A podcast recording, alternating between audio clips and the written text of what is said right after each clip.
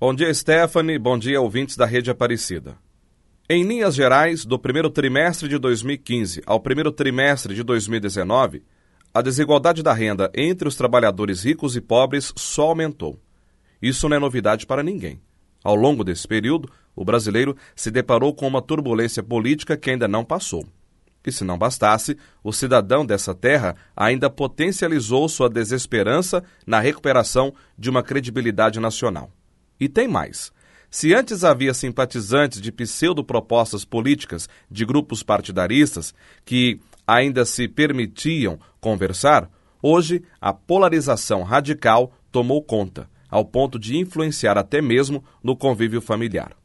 Mas diante desse cenário um pouco sombrio, a desigualdade da renda entre os trabalhadores ricos e pobres sofreu um leve recuo entre os meses de abril e setembro deste ano ficando no patamar já registrado em 2018.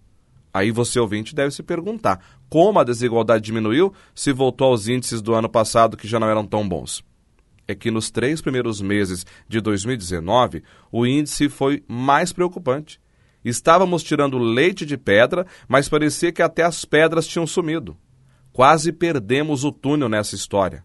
Agora parece surgir uma luz no fim desse túnel. A desigualdade vai diminuir quando o crescimento econômico for acelerado, contínuo, somando-se a uma educação capaz de ir além da funcionalidade. É com certeza uma tarefa bem exigente e que só uma geração será capaz de fazer acontecer. Um governo não conseguirá colocar o Brasil nos trilhos do desenvolvimento em apenas quatro anos.